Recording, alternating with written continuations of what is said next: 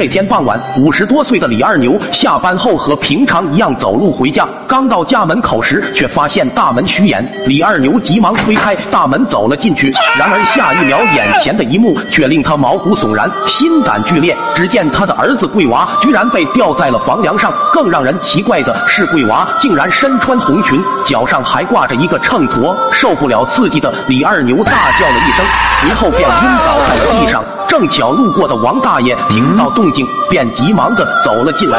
刚进屋，王大爷也是被眼前的画面吓得一惊，赶紧叫醒了躺在地上的李二牛。看到面前的王大爷，李二牛哭着请求一定要帮他找出真凶。这时，王大爷仔细观察了一番桂娃，随后沉思了许久后，突然满脸严肃的开口道：“好大的手笔！”李二牛疑惑的问道：“王大叔，您发现什么了吗？”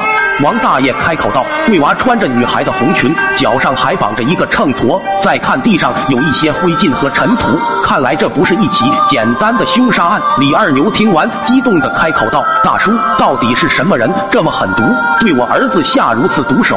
王大爷摇了摇头道：“不好说，不过这种手段我在《无罪谋杀》这本书中看到过，这是我在七猫免费小说上看过的一本推理小说，点击左下角链接就能马上看。”现在我只能根据小说里的情节先试试。李二牛听完点了点头，而这时王大爷接着说道：“现在只能先尝试在桂娃身上找找其他线索。”说完便将桂娃的身体抱了下来。然而就在这时，却听到屋外传来一声清脆的铜铃声。两人循着声音来到了屋外。这时只见一个身穿道袍的人，一手拿着铜铃，一手拿着桃木剑，瞬间消失在原地。紧接着，小屋中却传出了一声凄。惨的尖叫声！就在两人急忙赶到屋中后，发现地上的桂娃却消失不见，只剩下了一只铜铃。这时门外也传来了一声诡异的笑声。